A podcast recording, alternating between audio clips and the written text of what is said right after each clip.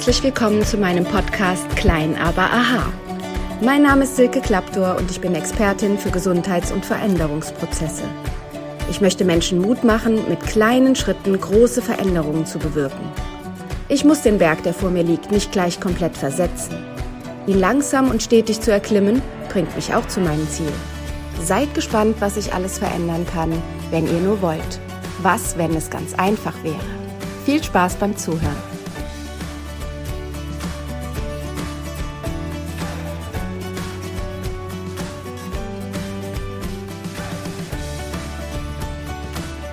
Hallo zu einer neuen Podcast-Folge. Ich freue mich sehr, dass du wieder eingeschaltet hast.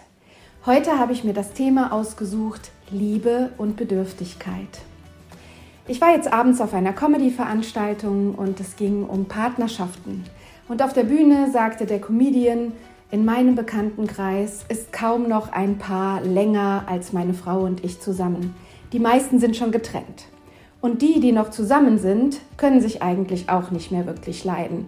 Und es folgte ein lustiges Lied darüber, wie man sich eigentlich, wenn man ehrlich ist, ansieht und wie man den anderen vorgaukelt, dass man noch glücklich ist. Auch ich bin zum dritten Mal verheiratet und als ich damals das erste Mal vor dem Traualtar stand mit 27 Jahren, da hätte ich nicht gedacht, dass ich mich überhaupt scheiden lassen würde, geschweige denn, dass auch eine zweite Ehe scheitert. Und dann fiel mir irgendwann ein Artikel in die Hände in einer Zeitschrift und der trug die Überschrift Man verliebt sich in den späteren Trennungsgrund. Darüber musste ich erstmal nachdenken. Wieso verliebt man sich in einen Trennungsgrund? Daher habe ich diese Podcast-Folge Liebe und Bedürftigkeit genannt. Weil auch in meiner Arbeit mit meinen Patienten stelle ich immer wieder fest, dass Enttäuschungen, die wir im Leben erleben, ich habe ja schon mal eine Podcast-Folge über Enttäuschungen gemacht, uns von unseren eigenen Täuschungen befreit. Das heißt, wir hatten zunächst einen Plan, eine Vorstellung, eine Vision, die dann enttäuscht wird. Und Enttäuschungen führen natürlich häufig auch in Paarbeziehungen zu Trennungen. Und dann kam ich wieder zurück zu dem Satz, man verliebt sich in den späteren Trennungsgrund. Denn oft verliebt man sich gar nicht echt und tief und allumfassend in einen Menschen. Das heißt, man sieht diesen Menschen gar nicht als den Menschen an, der dieser Mensch ist, sondern man nimmt an diesem Gegenüber, Mann oder Frau, das wahr, was einem selber gerade im Leben fehlt. Das heißt, die Liebe, die man empfindet, ist häufig eine gestillte Bedürftigkeit. Etwas, was in mir das Gefühl gibt, das, was mir fehlt, das kann der andere gut machen. Deshalb möchte ich mit diesem Menschen zusammen sein. Ein Beispiel ist zum Beispiel die Einsamkeit. Menschen, die nicht gut allein sein können, die sich allein fühlen, von allen verlassen fühlen, neigen dazu, sich sehr, sehr schnell zu verlieben, sobald ein Mensch signalisiert, ich möchte mit dir zusammen sein. Dann ist diese Bedürftigkeit nach Nähe, nach einem Zuhause, nach einem Ort, wo jemand für mich da ist, so groß, dass man gerne übersieht, was das Gegenüber vielleicht alles nicht hat, was aber zu mir passen würde. Das bedeutet, man ist dann bereit, für dieses nicht mehr allein sein zu müssen, mit einem anderen Menschen zusammenzugehen. Die Einsamkeit ist die Bedürftigkeit, die dahinter steht. Was dann in der Beziehung natürlich kommt, ist dieses, ich muss mich 100% und immer auf dich verlassen können. Und viele von uns, die bereits Beziehungen hinter sich haben, ich gehe mal davon aus, dass es von meinen Zuhörern fast alle sind, wissen, dass dieses anfängliche, ich gebe all in in eine Beziehung, ich habe auf einmal ganz, ganz viel Zeit für jemanden, ich bin immer für diesen jemanden da, weil ich möchte ihm ja zeigen, ich möchte mit dir zusammen sein, das lässt natürlich im Alltag und mit der Zeit nach. Dann geht man auch wieder mehr seinem Beruf nach, man hat auch mal wieder Zeit für Freunde oder für Sport, für Hobbys und dann ist nicht mehr 100 Prozent für die Beziehung da. Wenn aber die Bedürftigkeit ist, bitte lass mich nicht allein, lass mich niemals allein, ich kann nicht alleine sein, dann empfindet der andere das sofort als einen Trennungsgrund, wenn er das Gefühl hat, der andere ist dabei, mich zu verlassen. Dabei bedeutet Liebe ja nicht, ich bin immer und hundertprozentig an deiner Seite, das heißt auch in persona. Das ist ja gar nicht möglich. Wir müssen Jobs nachgehen, wir müssen uns auch mal um andere Menschen kümmern. Wir haben das Recht auf Hobbys. Denkt an die fünf Bereiche des Lebens, das war auch mal eine Podcast-Folge. Jeder braucht auch Freiraum für sich selbst. Wenn aber die Bedürftigkeit, die Einsamkeit ist, dann ist der Trennungsgrund nachher, wenn man von dem Partner scheinbar zu viel allein gelassen wird. Manchmal gehen Menschen auch zueinander, weil ihnen der Mut fehlt. Es fehlt ihnen der Mut, alleine für ihr Leben etwas zu entscheiden und auch etwas zu riskieren. Alles, was wir im Leben tun, kostet einen Preis. Und es gibt Menschen, die möchten ganz, ganz viel, sind aber nicht bereit, den Preis zu zahlen, den der Weg dahin kostet. In einem Podcast von Hermann Scherer sagte er jetzt letztens, alle möchten schlank sein, aber sie möchten nicht schlank werden, denn der Weg, schlank zu werden, ist anstrengend. Er kostet einen Preis. Alle möchten reich sein, aber sie wollen nicht reich werden, weil um reich zu werden, muss man ganz, ganz viel tun, damit man in der Lage ist, auch viel Geld zu verdienen. Das bedeutet, wenn mir der Mut fehlt, für mich selber etwas im Leben umzusetzen, dann werde ich mich sehr schnell aus dieser Bedürftigkeit heraus verlieben in einen Menschen, der scheinbar unendlichen Mut und Stärke hat.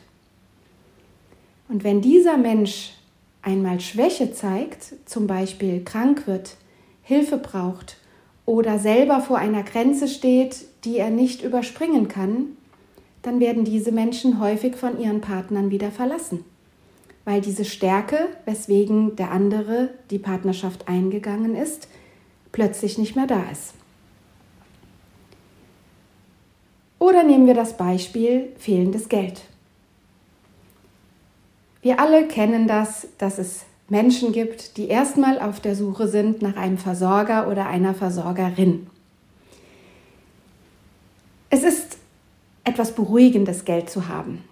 Es ist auch sehr schön, sich all das leisten zu können, was man in den Medien vorgegaukelt bekommt. Erst gestern Abend habe ich nach langer Zeit mal wieder bewusst Werbung wahrgenommen im Fernsehen. Und es ist erschreckend, dass man dort nur tolle Sachen gezeigt bekommt. In den Werbefilmen sind Familien mit großen Häusern, dicken Autos oder sie sind gerade in einem wunderschönen Urlaub. Genauso kann man auf Instagram die Bilder schauen, nichts geht mehr ohne Filter. Gestern sagte eine Patientin zu mir, alle sagen im Moment, ich sehe so krank aus, dabei fühle ich mich total gesund. Und sie hat mich gefragt, wieso ist das so? Und wir kamen im Gespräch noch auf das Thema, dass sie beschlossen hat, kein Make-up mehr zu tragen, weil sie keine Lust mehr hat, abhängig zu sein, jeden Morgen sich das Make-up ins Gesicht zu schmieren. Und sie sagt, ich benutze es nicht mehr und ich fühle mich von meiner Haut her richtig gut. Wir sind aber diese Filtergesellschaft gewöhnt. Wir sind gewöhnt, gezeigt zu bekommen, wie makellos und toll Menschen aussehen. Also sehen wir ungeschminkt natürlich nicht makellos aus. Es ist normal, dass wir jetzt im Herbst plasshäutig sind, dass wir morgens, wenn wir noch müde sind, wenn wir früh aufstehen müssen oder die Kälte uns ins Gesicht weht, wenn wir zur Arbeit gehen, dass wir rote Flecken im Gesicht haben, dass wir vielleicht Tränensäcke haben, dass wir Unebenmäßigkeiten haben, dass wir Falten entwickeln. Es ist normal. Aber in einer filterlosen oder gefilterten Gesellschaft, muss man vielmehr sagen, kennt man diese Makel nicht. Und überall ist alles mit Reichtum, Macht, Schönheit verbunden. Und so tendieren häufig Menschen dazu, sich in jemanden zu verlieben, der diese finanzielle Freiheit verspricht. Der oder die einem helfen kann, dass man glaubt, wenn ich mir mit diesen Menschen alles leisten kann, dann bin ich glücklich. Aber wenn alles andere nicht stimmt, dann fange ich nachher an, das Geld meines Partners oder meiner Partnerin zu hassen, weil ich merke, es macht mich nicht glücklich. Der oder diejenige lebt dann den Reichtum aber ich spüre den Reichtum nicht in mir. Geld ist etwas, was zufrieden machen kann, aber niemals glücklich. Und Geld kann niemals Liebe kaufen. Wie viele reiche und berühmte Menschen hat man schon gesehen, die sich ihr Leben genommen haben oder Drogen- und Alkoholkonsum hatten, weil sie diese Einsamkeit und dieses Alleinsein trotzdem spüren, trotz dass sie sich alles leisten können, was sie wollen. Also die Bedürftigkeit nach jemand anders muss mich reich machen, dann liebe ich diesen Menschen und dann liebe ich automatisch mein Leben, die wird auch häufig enttäuscht. Finanzielle Sicherheit ist dann schön, wenn sie auch echte Liebe trotzdem mit meinem Partner und meiner Partnerin beinhaltet. Und beruhigen tut sie mich erst dann, wenn ich weiß, ich alleine kann mir auch diese Bedürftigkeit stillen. Übrigens bei allen Bedürfnissen, die wir haben, ist die wahre Zufriedenheit und das wahre Glück nur darin gelegen, dass wir dieses Bedürfnis selbst gelöst kriegen, selbst gestillt kriegen. Ein weiterer Antrieb ist die Angst davor, jemanden zu haben, wenn man hilflos wird, zum Beispiel durch schwere Krankheit.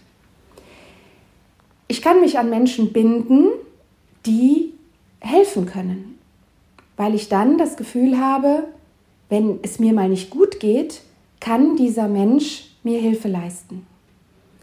Aber natürlich werde ich sofort enttäuscht, wenn dieses Bedürfnis von dem anderen nicht gestillt werden kann, weil dieser Mensch vielleicht vor mir hilfebedürftig wird oder er mir das Ganze nicht geben will. Und sofort kommt der Satz, ich liebe dich nicht mehr. Denn das, was ich von dir erwartet habe, das gibst du mir nicht mehr. Sehr oft hören Paare, die sich trennen, den Satz, du bist gar nicht mehr derjenige, in den ich mich verliebt habe. Und das Gegenüber sagt häufig, doch, ich bin noch der oder dieselbe und kann überhaupt nicht verstehen, warum man von ihr oder ihm dann verlassen oder betrogen wird. Wenn natürlich einer dieser Bedürfnisse im Vordergrund stand, dann fühle ich mich von demjenigen schon verlassen, wenn dieses Bedürfnis nicht mehr befriedigt wird. Und es hat gar nichts mit diesem Menschen in seiner Ganzheit zu tun. Die kann ich in dem Moment nicht mehr wahrnehmen. Ein riesengroßes Grundmuster von vielen Menschen ist, gar nicht allein sein zu können. Wir leben in einer Ablenkgesellschaft. Es muss immer irgendwas zu tun sein. Schon Jugendliche haben Not davor, sich mal zu langweilen, mal zur Ruhe zu kommen und selbst zu überlegen, wie kann ich mir denn selbst genügen. Und aus diesem Gefühl heraus, ich muss immer überall dazugehören, ich darf gar nicht erst in das Alleinsein kommen, streunt man durch die Gegend und meint, sich ständig in diesen oder jenen Menschen verlieben zu müssen. Dann auch das Streben nach, es muss der perfekte Partner sein. Ja, immer wieder die Frage, nach wem suchst du denn? Was muss sie oder er denn haben? Wie muss sie oder er aussehen? Was muss sie oder er für Fähigkeiten besitzen? Welchen Beruf sollte der Mensch haben, mit dem du zusammen sein willst? Alles Fragen, die man zum Beispiel ausfüllt, wenn man sich in einer Partneragentur anmeldet.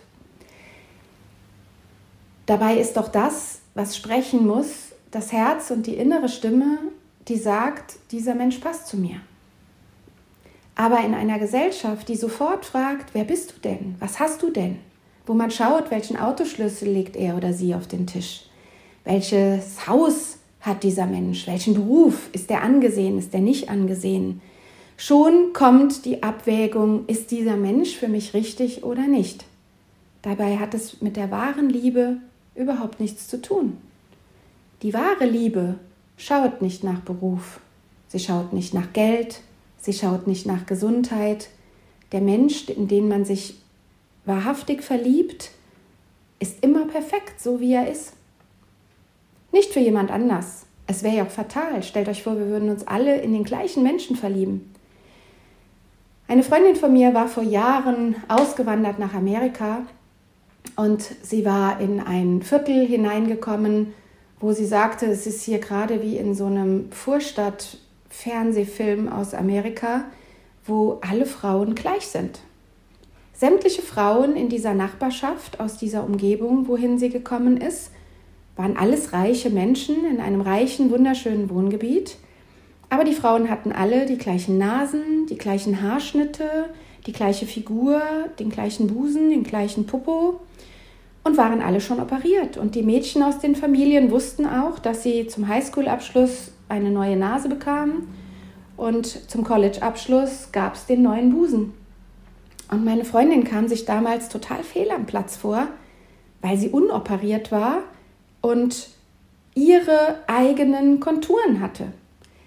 Sie kam sich unheimlich fett vor, obwohl sie nicht dick war. Sie kam sich globig und zu groß und fehl am Platz vor, wie die Geschichte vom hässlichen Entlein, was vielleicht einige von euch kennen, was sich immer vergleicht mit den Enten, aber eigentlich ein Schwanenkind ist und später zu einem Schwan heranwächst und dann klar ist, es ist gar keine Ente.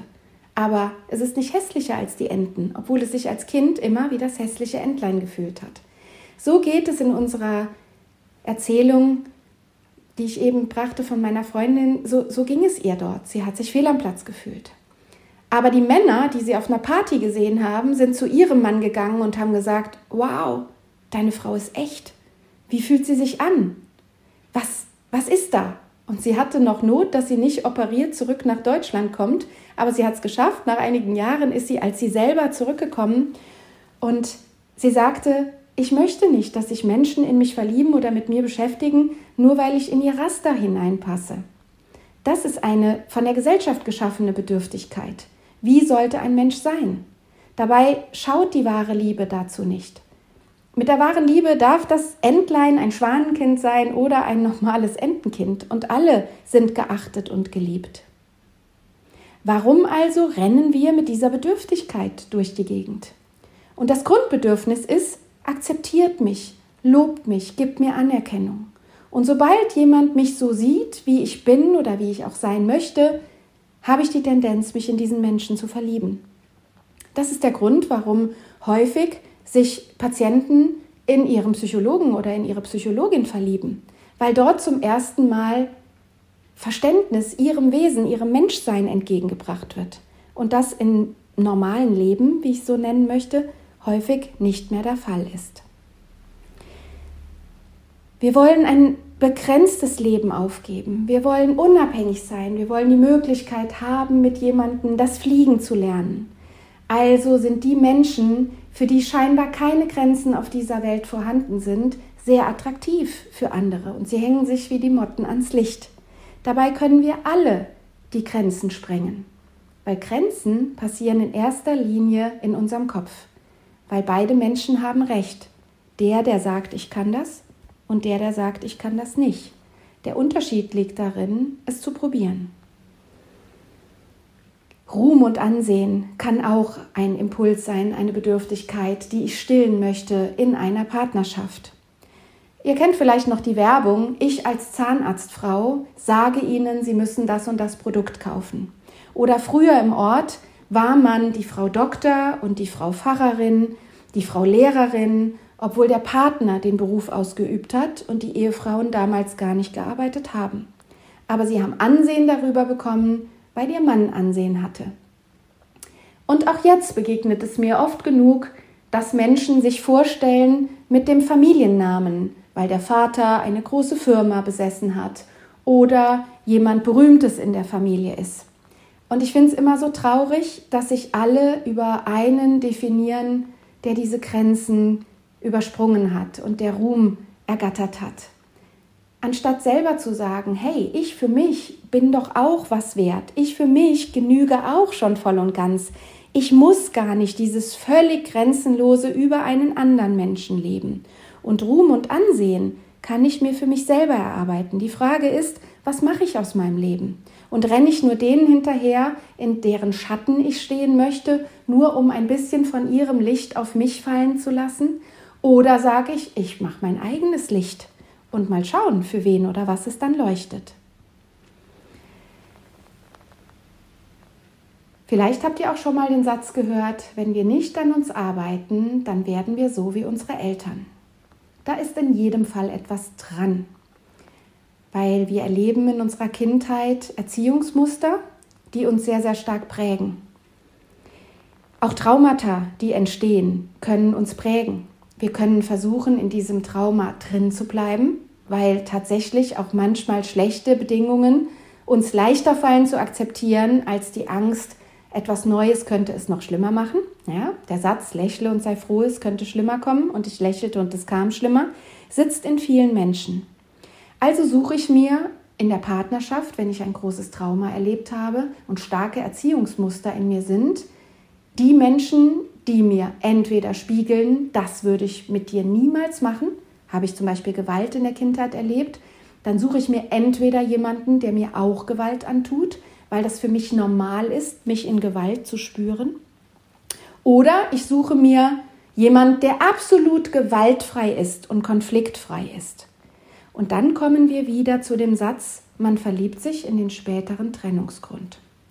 Habe ich mir jemanden ausgesucht, der sehr gewaltsam ist, weil ich Gewalt in meiner Kindheit erfahren habe, und ich fange an, mich zu entwickeln und mir selbst im Leben zu helfen, dann erschreckt mich natürlich auf meinem Weg der Heilung, dass ich einen Menschen an meiner Seite habe, der oder die Gewalt mag, egal ob Gewalt in der Sprache oder Gewalt im Handeln, weil eine gewaltvolle Sprache kann genauso verletzen.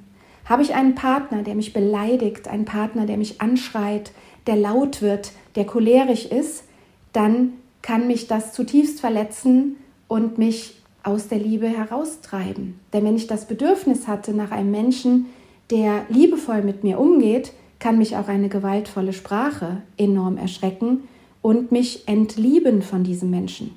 Weil die Bedürftigkeit war ja, dass man gut mit mir umgeht. Alte Muster suchen wir erstmal, weil alles, was uns Menschen vertraut ist, das erscheint uns erstmal als ein sicherer Hafen. Sicher nicht, weil wir dort wirklich sicher sind, sondern sicher, weil wir dort alle Ecken kennen. Und wie gesagt, wir Menschen neigen dazu, dass alles Neue schon mal als gefährlicher gilt, als das Blöde, was wir gerade haben. Und das gilt leider auch für Partnerschaften. Und wenn man es dann geschafft hat, sich aus einer Partnerschaft zu lösen, wo man merkt, dass es keine wahre Liebe ist, dass es keine Liebe ist, in der man wachsen kann, dann kommt häufig die Angst vor etwas Neuem. Und wenn man dann da draußen ist, dann erfährt man plötzlich dieses innere, oh Gott, ich muss zurück. Ich muss zurück zu ihm oder ihr, weil das Neue fühlt sich jetzt auch nicht gut an. Es kann sich gar nicht gut anfühlen. Denn wenn ich aus etwas Altem, Gewohnten rausgehe und etwas Neues erlerne und auch eine neue Beziehung oder auch das Alleinsein muss erlernt werden, habe ich 20 Jahre mit jemandem zusammengelebt, werde ich mich alleine erstmal befreit fühlen, ein paar Tage, und dann wird es mir nicht gefallen. Ähnlich wie Menschen, die ihren Job verlieren, die erstmal sagen, naja, dann habe ich jetzt Freizeit. Und dann vielleicht sagen, endlich kann ich mal tun, was ich möchte und ich kann mich um mich kümmern und das fühlt sich erstmal wunderbar und gut an. Bis zu dem Moment, wo man merkt, jetzt hätte ich gerne auch die alten Muster wieder weil sie mir eine Sicherheit und eine Gewohnheit gegeben haben. Und dann fühlt man sich verlassen. Es ist ganz normal, dass wir auf einem Weg zu wahrer Liebe erst einmal durch Täler gehen müssen, wo wir uns selber kennenlernen. Denn erst wenn ich eine Persönlichkeitsentwicklung durchmache, wenn ich mir anschaue, was habe ich in meiner Kindheit erlebt, was sind denn meine Grundbedürfnisse, wenn ich mir etwas wünsche, was für mein Leben wichtig ist, welcher Punkt ist das? Vielleicht überlegt ihr mal, schreibt mal auf, was würdet ihr euch in eurem Leben wünschen? Und dann schaut mal, ob euer Partner oder eure Partnerin genau zu diesen Wünschen passt. Wenn ihr schon sehr lange zusammen seid, dann werden viele Wünsche auch gemeinsam sein. Und wichtig ist, dass man immer wieder darüber redet. Wir Menschen sind keine Hellseher. Unser Partner, unsere Partnerin können nicht erkennen, was wir uns wünschen. Wenn wir also in der ersten Verliebtheit automatisch das stillen, was der neue Partner und die neue Partnerin brauchen, dann wissen wir aber nicht, was es war. Und wenn wir zurückgehen in den Alltag, und wie gesagt, das kommt bei uns allen, wir müssen einen Alltag leben, dann machen wir dem anderen häufig zum Vorwurf, dass er oder sie dieses oder jenes nicht mehr tut. Aber woher soll denn der Partner das wissen, dass ich mich danach sehne? Gestern erst hatte ich ein Gespräch mit einer Patientin, die dann sagte, ich möchte, dass mein Mann mir sagt, warum er bei mir ist. Und jedes Mal, wenn ich sage, warum bist du denn noch mit mir zusammen, sagt er, na das weißt du doch.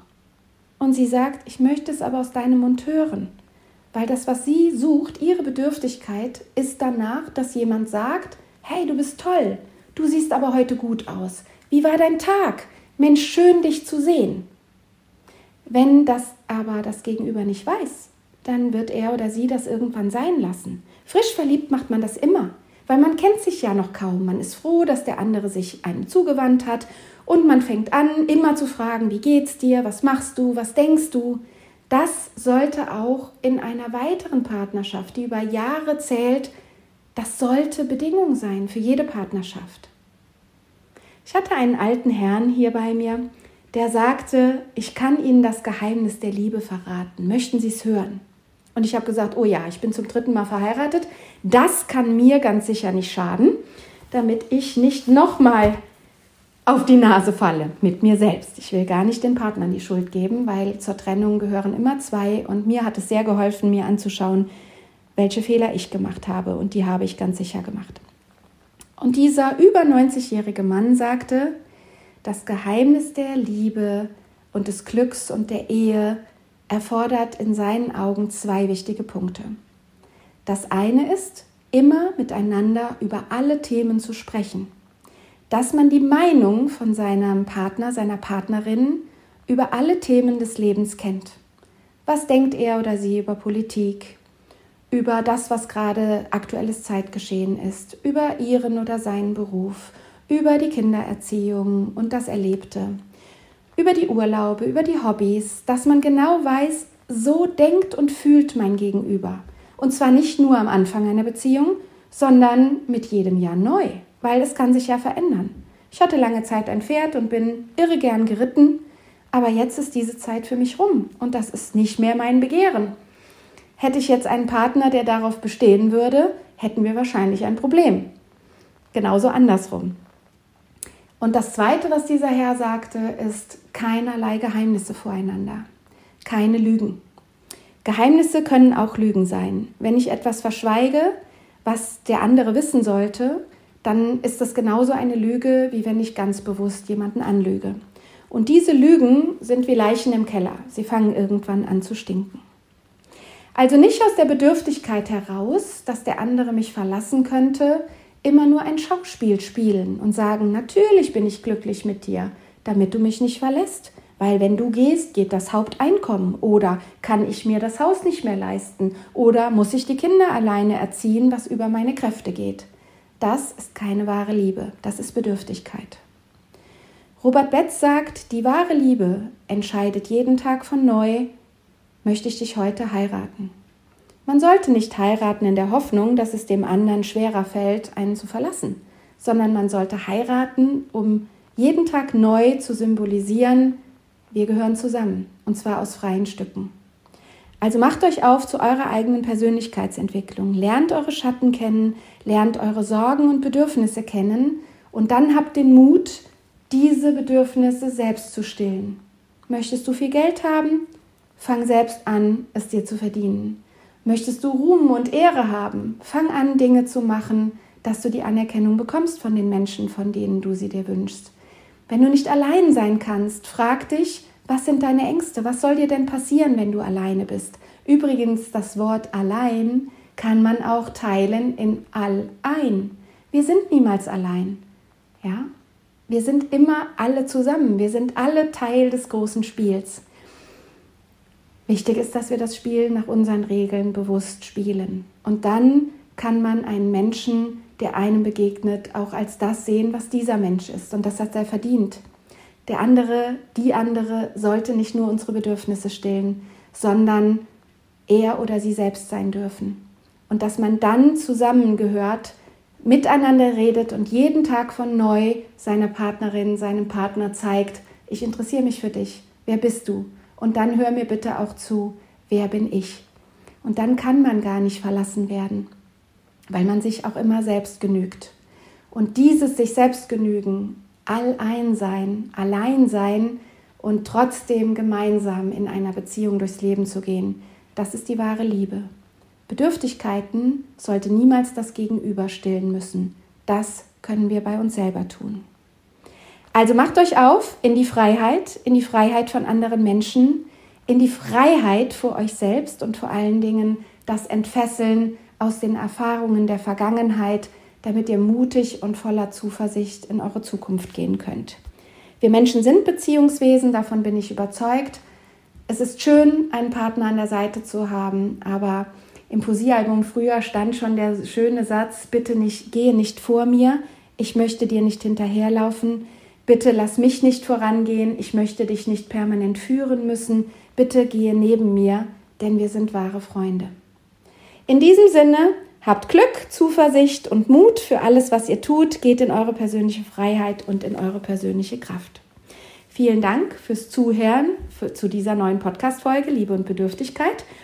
Wenn euch diese Folge gefallen hat, würde ich mich sehr, sehr freuen, wenn ihr sie teilt mit Menschen, die vielleicht gerade ein Beziehungsproblem haben oder sich der neuen Liebe zuwenden oder einfach Menschen, die Lust haben, mit Persönlichkeitsentwicklung zu arbeiten.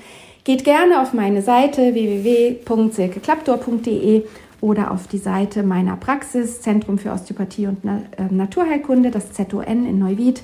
Ich freue mich auch über Kommentare zu diesem Podcast und über Bewertungen und natürlich, wenn ihr das nächste Mal wieder einschaltet zu einer neuen Folge. Gute Zeit, eure Silke Klappdur.